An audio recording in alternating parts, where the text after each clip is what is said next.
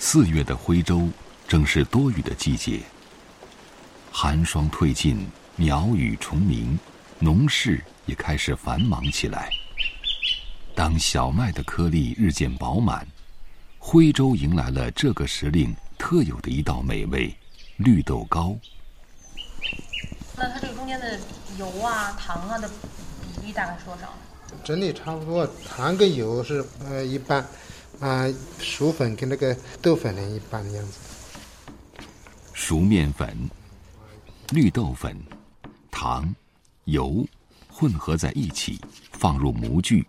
压实，抹平，轻轻磕打几下，形状精巧、淡黄细腻的绿豆糕就落在案板上。三十分钟大火蒸熟，最终造就了这带着节令气息的糕饼。泡上一杯略带青涩的黄山毛峰，品上一块香甜还略带沙爽的绿豆糕，在地道徽州人。徽州糕饼博物馆馆长胡国训看来，这道徽州端午必备的美食，自有一番难以言传的美妙滋味。不过，胡国训也清楚，多糖多油的传统已经不再是现代人的最爱。绿豆糕还好吧？端午节反正偶尔，可能到现在很少吃吧。口味一般的绿豆糕都很甜的，它也有的绿豆糕会比较油。各式各样的徽州糕饼，曾经是徽州人一生一世的印记。它们贯穿着一年中每一个特定的时刻：大年初一发元宝，清明的艾叶果，端午的绿豆糕，立秋尝鸡蛋饼，重阳吃重阳果，冬至祭祖用祖饼，腊八备年糕，除夕果子装满盒。我们徽州人其实人生的每一个节点，它都与我们的糕饼，呃，有一些渊源啊，有一些深厚的文化底蕴联系。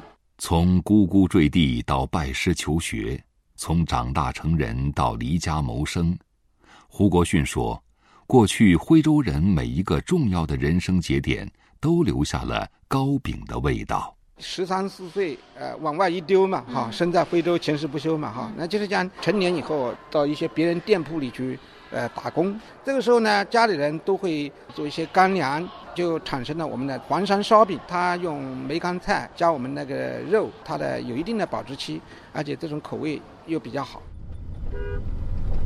离开喧嚣城市，驱车半小时就能寻找到制作最具代表性的徽州糕饼。黄山烧饼所需的食材。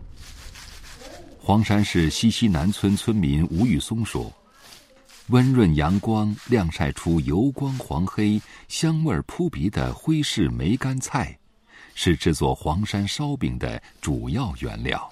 这个得晒多长时间能成这样啊？煮过，煮过再晾晒的晒。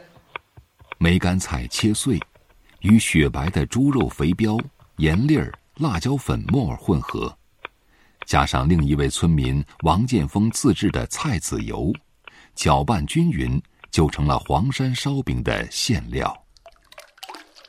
这个是菜籽油吗？对，菜籽油。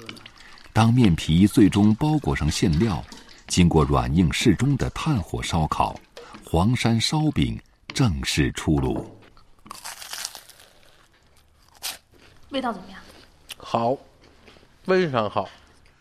有食物。当年徽商就这样带着家乡的味道走出徽州，走向全国乃至世界，走出了徽商鼎盛的三百年。然而，吴玉松说，过去徽州家家户户都会做的黄山烧饼，在如今的乡村已经难觅踪影。这现在这农村不太搞了，现在都是买。以前这家家户户的在搞的，现在土地方便了。以前嘛都是猪，一家一户就两两头，现在没有猪了，猪都不养了。其实黄山烧饼、绿豆糕、顶式酥、徽墨酥，还是为数不多依然能品尝到的徽州糕饼。更多风味各异的徽州糕饼，却只能藏在人们的记忆中、书本的笔墨里。用糕饼注解的人生，也早已变了模样。而曾经和徽州糕饼如影随形的节气时令，也乱了节奏。咱们村里现在大多数的年轻人是不是都不在村里生活了？呃，都去打工那为主。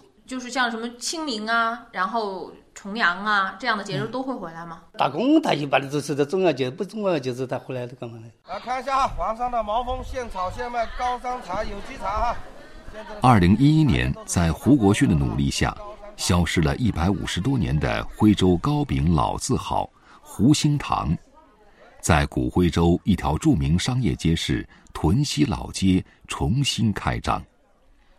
寻找符合时代口味的老糕饼，成了这个老字号的卖点。然而，清淡的味道，现代的烘焙手法，这还是真正的徽州糕饼吗？传承呢？如果说一味的去按原有的东西一味的去做，它这样呢，它是会阻碍传承的。因为现代人已经不能接受原来的口味了，那这样久而久之，这个东西就会什么？就会没有市场，没有市场以后，它就会流失了。徽文化专家汪伟清楚。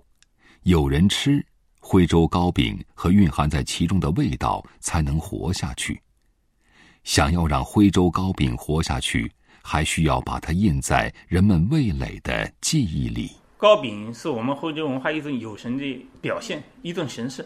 我们徽州文化，它能够通过糕点，通过它的口味或者什么传下去，这就是人家讲的徽州文化博大精深。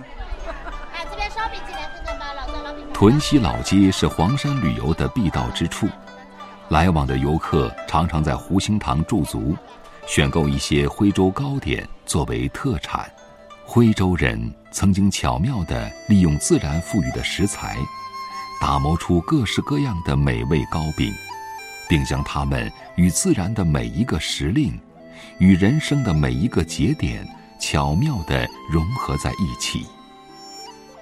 如今，那一生一世，连接着人生与时光的况味，不知道还有多少人能够品得出来。